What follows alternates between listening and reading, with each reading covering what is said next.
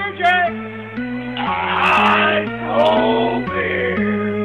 What can I get for you?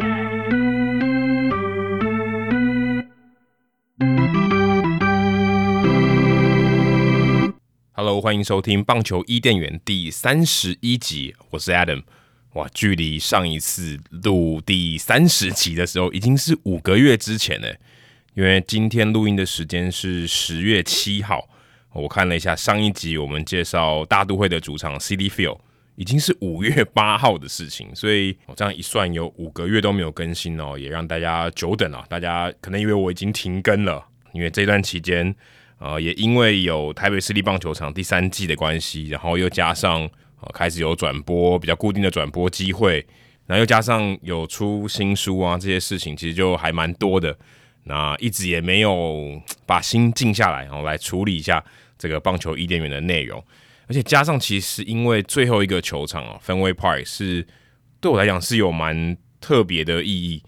就一直觉得这个事情应该要好好的面对，或者说好好的去整理一下。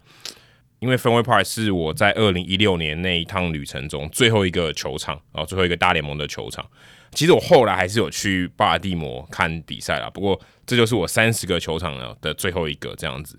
那当年也是因为呃 David Ortiz 在二零一六年结束后就要退休，所以我那一次去就特别挑了九月十八号，是洋基队做客 Fenway Park 的这个最后一站。那那天是一个礼拜天的晚上，也是 Sunday Night Baseball。不过那天去哦，原本是要看 Ortiz 的，但是很可惜，Ortiz 并没有先发，所以我看到那个消息的时候，其实蛮难过的，觉得哎呦，老天爷怎么故意捉弄我啊？我要来这边看 Ortiz 先发，结果居然没有先发这样子。因为那天中午，David Ortiz 去帮爱国者队开球，所以他后来可能因为时间的关系，反正他就是没有排在先发阵容里面。不过后来他是有代打了，所以还是有看到 David Ortiz，也算是。呃，把这个旅程画下一个蛮完美的句点。那波士顿对我来讲真的是很特别，之所以成为红袜迷啊，也是因为波士顿是我第一个去的美国的城市。当时二十年前的时候，我那时候我高中生，然后我去波士顿，算一个很呃，说比较像是游玩啦，这是一个游学的过程，在那边只待两个礼拜。不过哦、也是因为在那边认识了我的 host family，然后给我蛮大的影响。所以那个时候开始哦，花很多时间在看大联盟，然后学英文这样子。所以波士顿对我来讲是一个很很有很特别情感的地方。因为我在整理这些照片的时候，我还记得哦当时的情况。那天是晚上的比赛嘛，所以我下午的时候还去他们那种美术用品店去买麦克笔，然后还买了一张超大那种呃画报纸，就很大张的那种大家做看板那种纸，然后在在这个 Dunkin Donuts 找一个桌子，然后在那边写我的标语这样。就把这个标语可以带进球场，然后呃也跟大家分享一下我完成了这件事情。就说那个标语上面就写我刚刚用五十四天，然后一次完成了三十个球场的旅行。再拿着这张纸，然后就进到球场里面。我还记得那时候拿这个标语，然后坐在我的位置上，旁边刚好就坐了一对母女。他们整场比赛都希望这个摄影机拍球迷的时候可以拍到我，所以那个标语，如果你有进到球场里面，然后你有想一些话想要说，其实拿标语哦，在美国的球场里面是很常见的。所以如果你有机会去，你也可以拿标语哈，可能说，哎，这是我第一场大联盟的比赛，或是我来来看谁谁谁这样。可能当时可能有人去看林子伟，也会拿这个标语。那现在可能是去看张玉成，你也可以拿标语。我相信这个摄影机有机会会拍到你的。那后来 David Ortiz 上来打击的时候，我就拿这张我做的海报，然后从我的座位冲到啊本垒最前面那一排，然后蹲在那边看。然后大家看到我拿那个海报，大家也就就知道我是就是很很想要圆梦这样子，就就蹲在那边看。大家也没说什么。然后看完以后，我就哦那个打席 Ortiz 被三振，然后我就再乖乖走回我的座位。这样想起来也蛮好笑的，就是一个还蛮特别的一个回忆。那来讲一下，如果你去这个球场的话。你可以去看哪些东西啊？先假设你有买到票好了，我建议你是可以提早大概一个半小时或两个小时啊，就到球场附近，也去晃晃或是啊到处逛逛。那你进到球场里面，如果你是走这个 Jersey Street，就是以前的 Yawkey Way 的话，他们是会封路的。好，这条路上面就会封起来。那上面有这个罗马旗啊，就是 Fenway Park 非常有名，红袜队封王啊，不管是美联冠军或者是世界大赛冠军的这个年度的锦旗啊，可以走这条路。那在这条路上呢，就会是有很多的摊贩啊，然后其中有一个我觉得大家一定可以去呃注意一下的是他们的街头艺人。他们有一个叫做 Big Lee Bryant 啊，他是一个踩高跷的呃一个街头艺人，然后他会穿这个红袜队的球衣。那你可以跟他拍照啊，我记都记得我跟他，我就拿着我的标语啊跟他拍了一张照哦，就还蛮特别的。说如果你有机会去的话，我觉得这个街头艺人是不能错过的，很有趣。那就我的印象所及，其他的球场是没有这样的街头艺人，就踩高跷的街头艺人，他在当地也算是小有名气。那如果你有戴手套的话，你也可以跟他这样传接球，这样他就站在高跷上面，然后跟你传接球。那我还记得当时我去的时候，我就在那边等嘛，然后刚好遇到呃警察，就当地的警察在赛前的一些提醒还有配置，这样我就刚好遇到 Steve Horgan。Horgan 就是二零一三年 David Ortiz 击出全垒打的时候，我记得是一一发满贯炮，然后掉到这个右外野的的牛棚区，然后牛棚区的警察啊有一个高举的双手，那个人就是 Horgan 先生，然后我就认出他来，然后就跟他拍照，而且他还把他的这个手举起来，就跟当时啊这个照片里面一模一样，他是一个石头一个布这样子。那如果你赛前想要吃点东西啊，或者是你可能就没有买票的话，附近有一个 Game On。的运动酒吧哦，其实我常常经过，可是因为我去通常是看比赛或者是去采访嘛，所以也都没有进到 Game On 的这个 bar 里面。但据说它的气氛非常棒，就在 Fenway Park 旁边，那就是在这个转角口。所以有大家如果有机会的话，可能你可能去波士顿好几天，你有看过比赛了，你也可以留一天的晚上。假设那边有主有比赛的话，哦，不管是客场或是主场的比赛，你也可以去 Game On 这个运动酒吧看一看。那再来就是呃球场外面 Game On 的斜对面。呃，原本有一家 Popeyes，就是二零一一年红袜队那个炸鸡事件，他们就叫这家的 Popeyes 的炸鸡。呃，我在美国呃访问的那，我在美国采访的那两年，二零一八跟二零一九年，我记得我还蛮常去吃的，因为红袜队的这个媒体室媒体餐哦，并没有非常好吃。然后我就想说啊，那我与其这样，我还去吃 Popeyes，我觉得还比较好吃一点，或者去附近有有越南河粉，然后就当晚餐解决一餐这样子。所以那 Popeyes 我其实还蛮怀念的，就是离 f e n w a Park 非常近。不过现在已经没有了。所以呃，如果你是在二零一九年之前，你有去看过 Fenway Park 的比赛，搞不好你也吃过 Popeyes 的炸鸡哦，也说不定。我不晓得，如果你有吃过的话，欢迎你也在社团哦这一集的节目贴文下面跟大家分享一下。好，那假设你有很有幸啊，你也买到了票，在买票之前呢，给大家一些建议哦。如果你去买 Fenway Park 的票，你要注意哦，它的这个座位上面它会显示。啊，它是不是有阻挡的这个 view 啊？obstructive view 就是代表说前面会有柱子，因为这个球场一百一十年，所以它其实有很多的柱子啊，跟现在的功法已经不一样。那如果你坐在内野的话，你可能会被柱子挡住。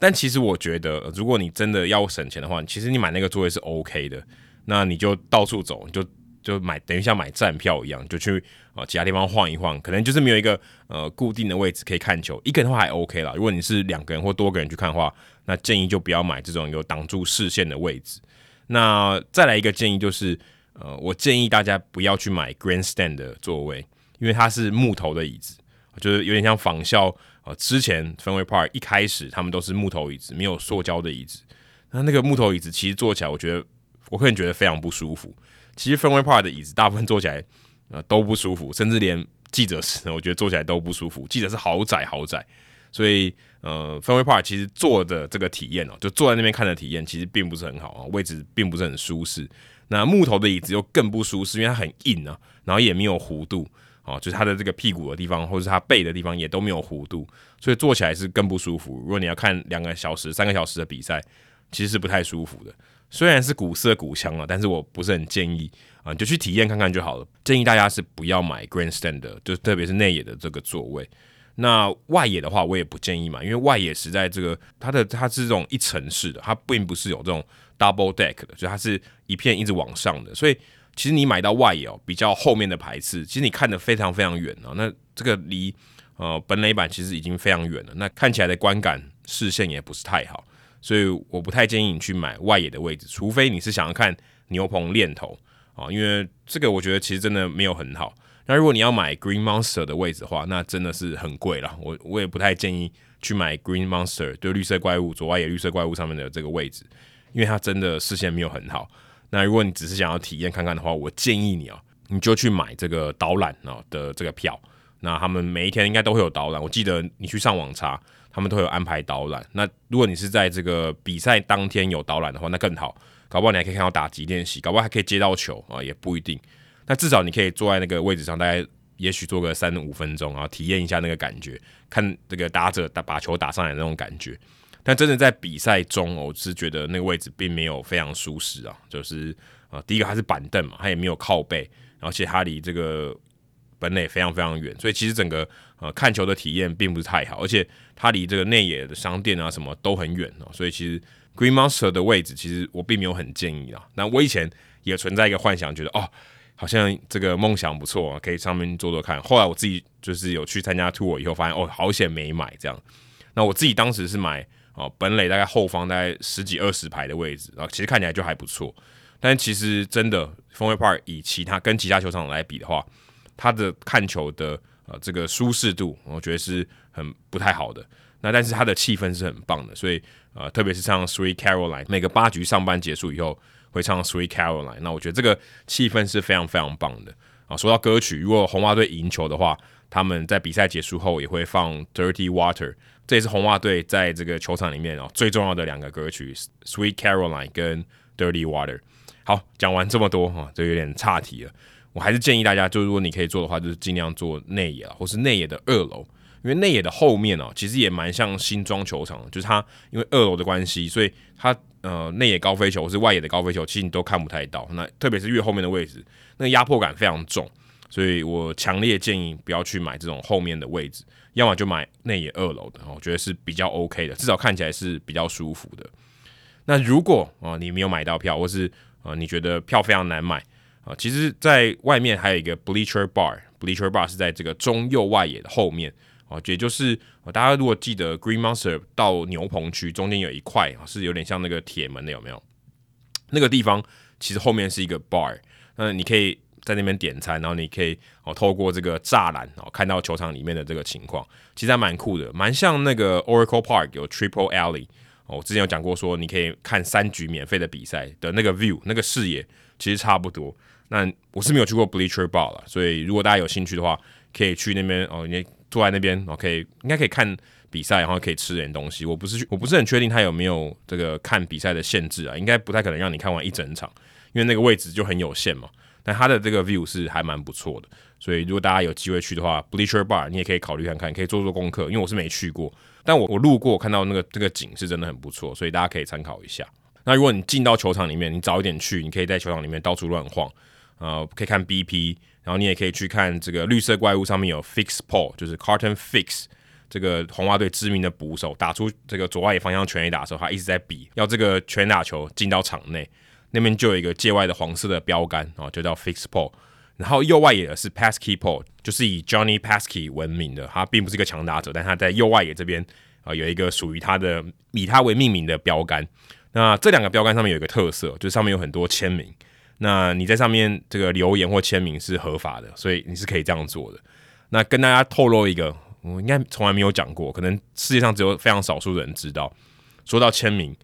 在 Green Monster。的那个墙里面，哦，就他的那个呃更换积分的地方，积分板后面呢，这个小房间里面有 Hito 大联盟的留言，上面有 Hito 大联盟，还有 Hito 大联盟的网址，所以有留言在上面，上面大概有几千个留言吧，所以呃，如果你有幸有机会进到 Green Monster 里面的话，你可以找找看 Hito 大联盟的这个呃签名在那边。我记得应该是二零一八年的时候啊、呃，因为采访的关系，他就进进去跟里面的人聊天，聊一聊，他说：“哎、你。”你有兴趣的话，你可以签名，这样，所以我就有留言在那边这样子，所以这个应该算是 Hito 大联盟的一个里程碑啊，就在绿色怪物里面有签名。那 Pasky Paul 跟 Fisk Paul 上面你都可以签名哦，但是你要找到位置可能有点难了，所以如果你可以的话，你也许可以带个贴纸什么之类的，你可以贴在很高的地方。然后我猜他们定期应该会清，或是把这个油漆再漆过，但是呃至少这边签名是 OK 的这样子。那 Pasky Paul 右外野的 Pasky Paul 是比较容易过去的，因为它不是在 Green Monster 上面嘛，所以呃，如果你在比赛中或是比赛前的话，那边是比较不会有人去管理的，所以那边是你可以去去看的这样。所以赛前的话，你可以去看 Pasky Paul 在右外野，也可以去看先发投手在那边热身，就还不错。我觉得建议大家可以去看这样子。那右外野还有一个非常特别的地方，是你来到 Fenway Park 一定要去看的，就是在右外野这个座位区第四十二区的第三十七排二十一号座位。那这个座位是为什么那么特别呢？它是一个红色的位置，啊，在右外野全部都是这种深绿色的位置，跟氛围 Park 的颜色是一体的这样子。那只有一个是红色的座位啊。如果你是红袜迷，可能知道我在说什么，因为当年呢，一九四六年啊，Ted Williams 据传他曾经在打击练习的时候，把一颗球打到那个位置上，那那个位置距离本垒板是五百零二英尺，非常非常的远。那所以他们就把那个座位纪念哦，就特别 mark 起来，特别标注起来。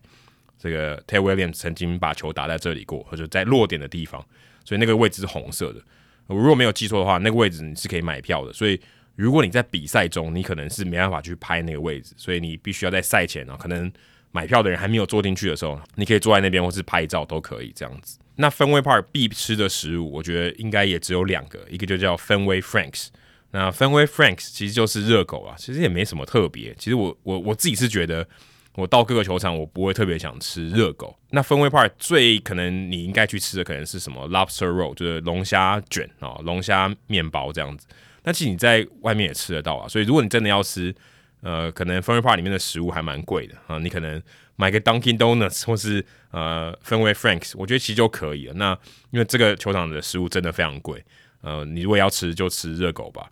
那再来还有一个攻略，我可以给大家的是，如果呃，你刚好是红袜队对手的球迷的话，给你一个签名的攻略。那客队的休息室，它其实就是在这个通道的里面，就是一般美食街的通道的另外一侧。然后，那如果这个球员他们要离开的时候，他们其实会经过这个通道，就是球场里面的通道，他才能走出去。所以你看到球员，他并不是呃从另外一边的门就直接开就可以离开球场。所以如果你在赛后你在那边等。其实你是可以等到客队球员走出来啊，可以在球场里面跟他们要签名的。这跟其他球场很不一样，而且他们如果要出来上厕所，我记得也是要走出来，就是他们的休息室里面是没有厕所的哦。如果他们现在没有改建的话，应该是这样，所以很特别啦。就是你会看到球员哦走出来哦，就走到这个跟大家观众在同一个地方这样子。所以如果你要去要签名的话，那个是一还不错的地方哦。如果你是客队的球迷的话，那个地方是一个可以去要签名的地方。那如果你去要造访 Fenway Park，然后早上没事的话，我非常推荐你哦，可以去附近的东北大学。那东北大学里面有什么呢？东北大学里面有一九零三年世界大赛哦，当时的球场 Huntington Avenue Baseball Grounds 的本垒板有在那边，然后还有一个赛扬的铜像在那边，然后你可以跟他拍照，然后有一个本垒板在那边，上面就写啊第一届的世界大赛，这样可以去找这个本垒板，就在校园里面，我记得蛮好找的。所以也算是一个棒球的行程，如果你有兴趣的话，可以去去找找看。哦，其实不远啦，就是如果你有机会有一天的时间可以去的话，好，那球场的部分差不多就是这样。那聊一下我当时哦去呃 Fenway Park 一些采访的一些小故事，因为二零一八、二零一九年当时呃紫伟还在红袜队嘛，那那个时候其实有一阵子也蛮常去访问紫伟的，呃，没有非常长跟陈伟英比起来，呃，林子伟是比较少去访。那还是有几次的机会，那印象都让我非常深刻。有一次，那因为呃红袜队他这个管理摄影记者的非常严，他一垒侧哦是主队的地方嘛，所以他的这个他们的球队的摄影师或是比较重要的几个呃媒体的摄影师，他们都安排在一垒侧。那三垒侧就靠近左外野这边呢，就可能是客队的摄影师，或者是相对比较没有那么重要的媒体的摄影摄影师。因为当时他这个摄影席的座位没有很多。那我记得我当时哦，要去申请，还还申请不到。那我记得有一次有一个系列赛，我我就写信问他说，我想要申请这个位置，我可不可以坐？那他就说，哎，没有，已经满了，所以你不能去坐。那你只能在这个观众席拍。当时就在观众席拍拍，然后看到哎，其实座位是有空的。我想说，摄影其他的摄影师可能离开了这样子，所以我就问旁边的摄影师说：“哎，这个位置空了，我可不可以来这边拍？”那摄影师也说 OK 嘛，那我就去拍了。那也拍完，就拍了半场吧，然后就离开这样子。然后隔一天我就收到信说：“哎。”这个你违规了，我们要把你接下来的证就拔掉一个系列赛，你都不能都不能来这边拍。然后你可以在观众席，但你不能进到这个摄影区。我想就就很哦啊，我就想说为什么当时呃如果我再拍的话，你就直接把我请走啊，就说啊这边不可以拍，你的位置这个是有别人的，即便它是空的，你也不能进来。所以我记得当时就会拔，然后一个人在国外，我觉得非常委屈这样，然后啊当然就是没有没有照规定来，就就被拔了这样。所以有一次这样的经验。后来还有一次也蛮好笑的，就是呃，我记得那那天也是防子伟，然后我在这个观众席拍摄，就拍场上的照片。然后不知道为什么，我就当时我就因为要赶时间嘛，啊、就想说拍完以后直接去防子伟，就是比赛结束后，所以我就把我的麦克风跟摄影机都带在身上。一一般我是可能是放在媒体室，然后等拍到差不多以后再过去。那结果我的麦克风就不知道就掉出来，就不知道掉到哪里去。后我整个翻遍整座球场，我都找不到。那天就没有访问。后来那个那个麦克风还是没有找到，现在我可能也可能就当时被人家捡到，可能就丢掉了这样子，所以我还要特别再去买一支麦克风，然后那支麦克风现在变成我们其中一个录音的器材，这样，对，就反正麦克风都不见了，就觉得很好笑，所以那当时也被臭骂了一顿，然后想说怎么麦克风都可以弄不见，然后也掉了一次采访的机会，这样，所以呃，后来对我来讲，当时真的哦头很大，然后很慌张啊，就我记得那天弄到。好像半夜十二点都还都还找不到吧，然后一个接下来一个礼拜，我都去那个失物找你问说有没有捡到这个麦克风啊，当然答案都是没有，所以 Fenway Park 对我来讲真的、想到这件事情的时候是有一点有点难过，有点不舒服啊，甚至我刚想到时候就觉得要不要提这种事情，但呃这就是 你知道呃在二零一六年的时候觉得哇这是一个梦想成真的地方，然后二零一八年、二零一九年的时候想说哇。怎么那么痛苦？就是遇到很很很衰的事情啊，被呃被拔正，还有麦克风弄不见这种事情，就觉得哎呀，很很阿杂这样子。所以呃，Fun Park 对我来讲有蛮多很特别的回忆。这样，那这个棒球伊甸园哦，前面三十个球场的故事差不多就到这里了。那我也蛮好奇说，大家会想要听怎么样的内容？接下来棒球伊甸园，我自己是有想说。呃，可能可以介绍一些已经消失的球场，就现在已经不存在的球场，例如说像旧的 Yankee Stadium，或是像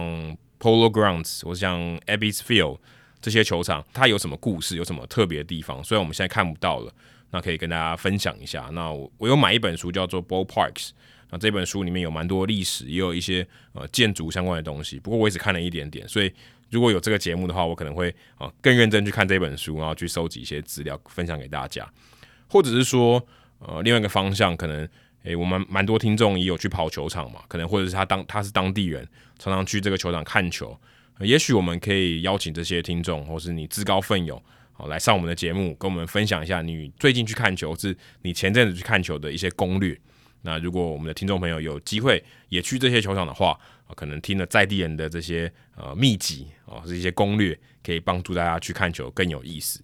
那也欢迎大家，如果你有什么想法的话，也可以在我们这一集的节目贴文，在社团的下面，在社团里面啊留言给我，或是跟大家分享啊。你觉得如果棒球伊甸园接下来是什么样的内容，你会比较想听啊？欢迎跟我分享，你也可以私讯给我，也没有问题。好，那棒球伊甸园第三十一集的节目就到这里，谢谢大家，拜拜。